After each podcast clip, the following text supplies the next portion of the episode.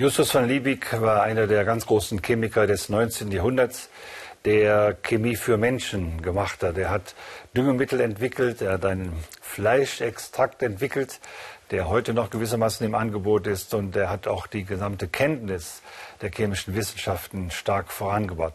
Justus van Liebig stammt aus Darmstadt, wo er 1803 geboren worden ist und 70 Jahre später ist er in München gestorben. Eine große Zeit hat aber in Gießen verbracht und äh, wo er ab 1824 seine Wissenschaft der Chemie und mit ihr die Wissenschaft der Pharmazie stark vorangebracht hat. Er war der Sohn eines Drogisten, auf diese Weise schon früh mit Chemikalien und mit chemischen Geräten vertraut und hat dann eine Doktorarbeit über das Verhältnis von Mineralchemie zur Pflanzenchemie geschrieben.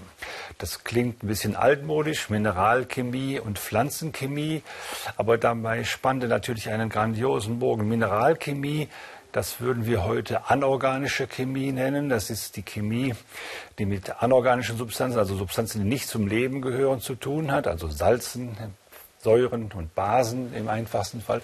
Und Pflanzenchemie ist natürlich die Chemie, mit Pflanzenstoffen zu tun hat. Und das war damals so eine große, scharfe Trennung. Da gab es gewissermaßen den Bereich des Anorganischen, des Nichtlebendigen und der Bereich des Organischen. Und beide schienen sehr wenig oder gar nichts miteinander zu tun zu haben, bis damals 1828 ein Mann namens Friedrich Wöhler zeigen konnte, dass man durch geeignete Umgang mit einem anorganischen Stoff namens Ammoniumcyanat einen organischen Stoff, nämlich Harnstoff, herstellen konnte. Und er schrieb dann ganz begeistert, er kann Urin herstellen, ohne dafür eine Niere zu gebrauchen. Und das war gewissermaßen ein ganz großer Schritt, um von dem anorganisch-chemischen her zum organisch-physiologischen äh, Menschen hinzukommen. Und sein Lehrer hat damals auch dann zurückgeschrieben, das klingt ja fast so, als sagst du, es wird ein Mensch gemacht. Diese Formulierung, es wird ein Mensch gemacht, ist dann übrigens in Goethes Faust eingegangen, wo ja ein Homunculus gemacht wird. Und Goethe war sehr an diesem Wechselspiel zwischen anorganischer und organischer Chemie beteiligt. Aber es war eben der Freund von äh, Justus von Liebig, Friedrich Wöhler, der das äh, stark vorangebracht hat. Wöhler, äh, Liebig ging dann anschließend auch auf diese Untersuchungen ein. Und er dachte vor allen Dingen dabei, dieses anorganische Chemische so einzusetzen, dabei, dass da zum Schluss etwas für die Menschen herauskommen könnte. Also er dachte schon damals äh, daran, Sachen zu entwickeln, bei denen, mit denen die Chemiker helfen könnten, das Wachsen von Pflanzen zu verstehen, um dann auf diese Weise bessere Düngemittel herzustellen, mit denen dann gewissermaßen die Ernteerträge verbessern konnte, denn die waren damals auf keine Weise erfreulich. Es gab zahlreiche Hungersnöte und die Chemiker hatten eine ganz konkrete praktische Aufgabe. Und davor wollte sich Justus von Liebig nicht drücken, hat das dann in seinem Labor in Gießen im großen Stil eingesetzt und umgesetzt und ganz allgemein versucht, die Kenntnisse, die in seiner Wissenschaft gesammelt wurden, ganz in die Praxis umzusetzen, also auch zum Beispiel bei, ganz konkret in der Landwirtschaft. Er äh, hat dann äh, auch äh, analytische Forschung gemacht, in dem Sinne, dass er versucht hat, äh, diese Stoffe, die man in der anorganischen oder in der organischen Chemie hätte, genauer zu analysieren und hat dabei eben festgestellt, dass, das, dass es im Wesentlichen immer die gleichen Elemente sind, die man befindet. Wasserstoff, zum Beispiel Sauerstoff, Stickstoff und Kohlenstoff. Und in vielen Fällen ist ihm die Beobachtung gelungen, dass viele Moleküle ähnlich zusammengesetzt waren. Also die hatten dieselbe Menge an Sauerstoffen, Kohlenstoffen, Stickstoffen, Wasserstoffen, nur waren die unterschiedlich gruppiert. Und auf diese Weise entdeckte äh, Justus von Liebig und auch Kollegen in seiner Zeit die Bedeutung der Struktur. Es kam jetzt nicht nur darauf an, welche Elemente in einer Verbindung zum Beispiel waren, sondern wie diese Elemente angeordnet waren. Und es konnte sein, dass ein und dieselbe äh, Menge von Elementen in der verschiedenen Gruppierung, in verschiedenen Strukturen ganz andere äh, Wirkungen erzielen wollte, würde, äh, könnte und ganz andere chemikalische Eigenschaften aufweisen konnte. Und um solche Dinge äh, zu verstehen, da hat sich dann Justus von Liebig in seinem Gießen-Laboratorium ausführlich gekümmert. Er, hat dabei, er hatte vorher einige Jahre in der Sorbonne in Paris verbracht, um dabei neue Methoden des äh, Unterrichtens zu kennenzulernen, äh, praktische Anweisungen zu geben, bessere Art der Vorträge kennenzulernen und hat das dann auch an seine Studenten vermittelt. Und auf diese Weise ist die Universität Gießen äh, durch, mit der fortgeschrittenen Chemie Justus von Liebigs äh, sehr berühmt geworden. Er ist dann später nach München gewechselt und hat da eine bayerische Aktiengesellschaft für chemische und landwirtschaftliche Produkte gegründet, die sich lange Zeit äh, entwickelt hat und die es heute noch in Form eines Unternehmens gibt, das jetzt Südchemie heißt, das seine Grundlagen aber eben den äh, Entdeckungen und Arbeiten von Justus von Liebig verdankt. Seine großen Werke sind 1840 und 1842 erschienen und eines von ihnen heißt die organische Chemie in ihrer Anwendung auf die Agrikultur und Physiologie. Und dabei hat er eben ein, äh, gemerkt, dass durch geeigneten Einsatz von Sauerstoff und geeignete Zugabe von Phosphaten ein besonderes Düngemittel ent, äh, entwickelt werden konnte, das dann äh, den nachfolgenden Generationen geholfen hat, sehr viel bessere Ernteerträge zu erzielen. Und allgemein hat er über die Idee von Stoffen nachgedacht, die dabei helfen, chemische Reaktionen zu beschleunigen. Also das, was man heute Katalysatoren nennt, die dann vor allen Dingen in dem Unternehmen, das eben angesprochen worden ist, entwickelt und verkauft werden konnte. In einem, also die erste Entwicklung eines Phosphatdüngers hat äh, Liebig dann 1846 äh, in einem äh, Privatlabor durchführen können. Und das ist ein erster großer Beitrag der praktischen Chemie äh, zur Ernährungslage der Menschen. Ein zweiter großer Beitrag ist dann später als Liebigs Fleischextrakt berühmt geworden. Die Geschichte erzählt, dass er eines Tages äh, zu Hilfe gerufen wurde von, äh, einer, von einer Familie, die ein schwerkrankes Kind hatte, das nicht mehr äh, feste Nahrung zu sich nehmen konnte, aber dringend natürlich Nährstoffe benötigte. Und dann hat Liebig sich der Aufgabe zugewandt, was denn etwa von Hühnerfleisch oder von anderen äh, äh, makroskopischen Nahrungsangeboten wichtig ist und hat analysiert, dass man durch geeignete Bearbeitung finden kann, dass es sozusagen nicht die Fasern sind, die vom Fleisch wichtig sind, sondern die Flüssigkeiten, die neben diesen Fasern existieren. Und dann hat er eben so etwas wie einen Fleischextrakt dabei zusammengebraut und den dann angeboten.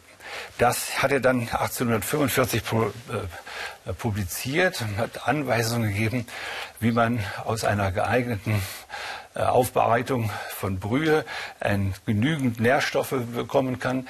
Also, und die konnten dann in flüssiger Form der kranken Patientin zugefügt werden, die auf diese Weise gesundete, sodass Liebigs Fleischextrakt von Anfang an äh, lebensrettend gewirkt hat und natürlich dann kommerziell später eingesetzt wurde. Später wurden daraus natürlich dann kommerzielle Produkte, die wir heute noch in Form von Maggi-Suppenwürfeln oder Knorrprodukten können und auch August Oetker hat äh, so in den späten 19. Jahrhundert angefangen, solche Dinge zu produzieren, sodass auf diese Weise Liebig geholfen hat, die Ernährung insgesamt zu vereinfachen.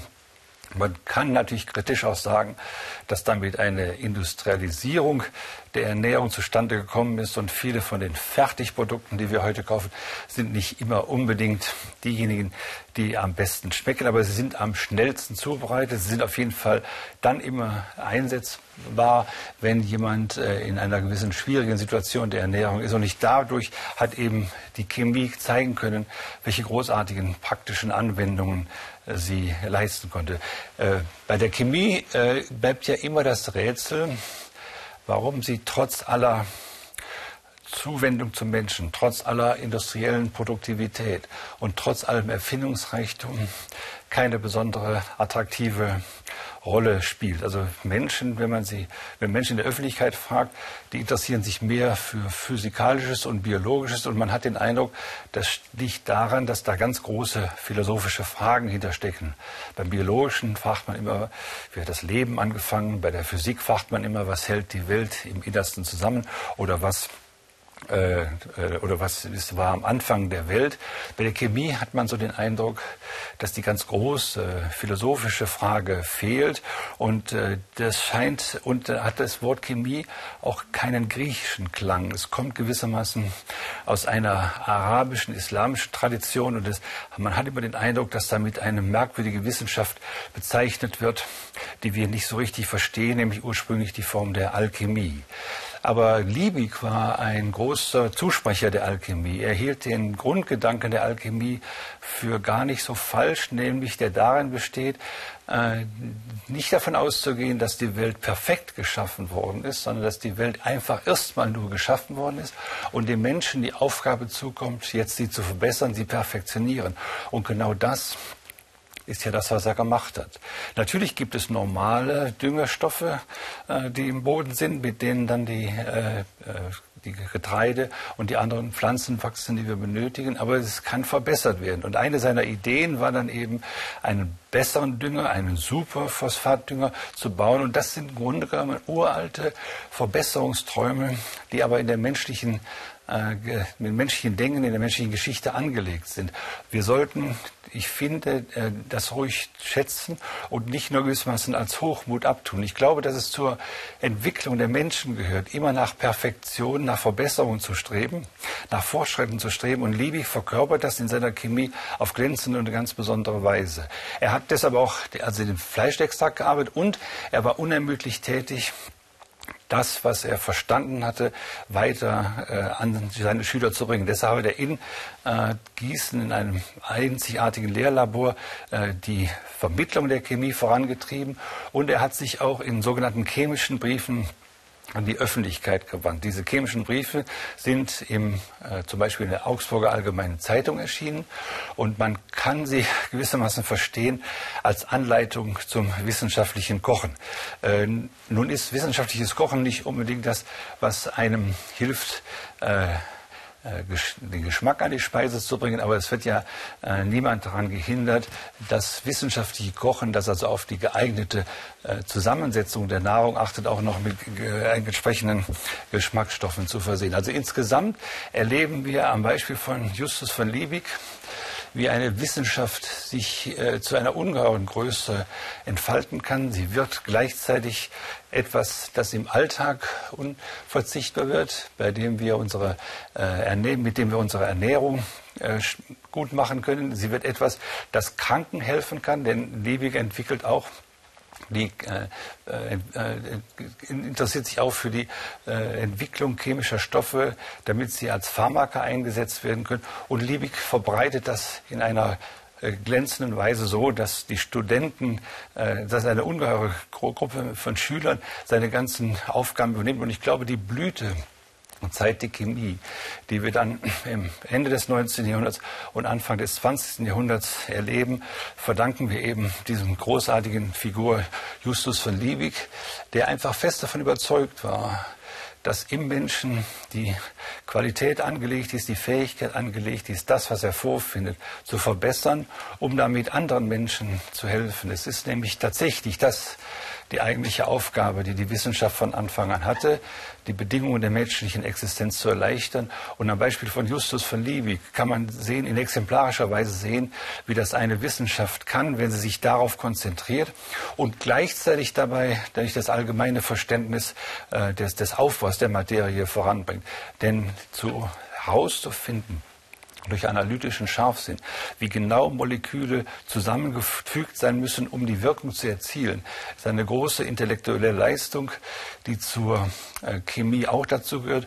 Und vielleicht steckt hier die eigentliche große Frage der Chemie, nämlich gewissermaßen, was die Zusammensetzung der Elemente zu ihrer Wirksamkeit veranlasst. Ich glaube, dass diese Frage zwar nach nach außen einfach klingt, aber tatsächlich das Wesen äh, der von allen äh, Wissenschaften ausmachten, wo es auf Zusammenwirkungen ankommt. Wie muss man die einzelnen Teile verbinden, damit das Gesamte so wirkt, wie man das möchte und wie es denen hilft, die die Hilfe brauchen.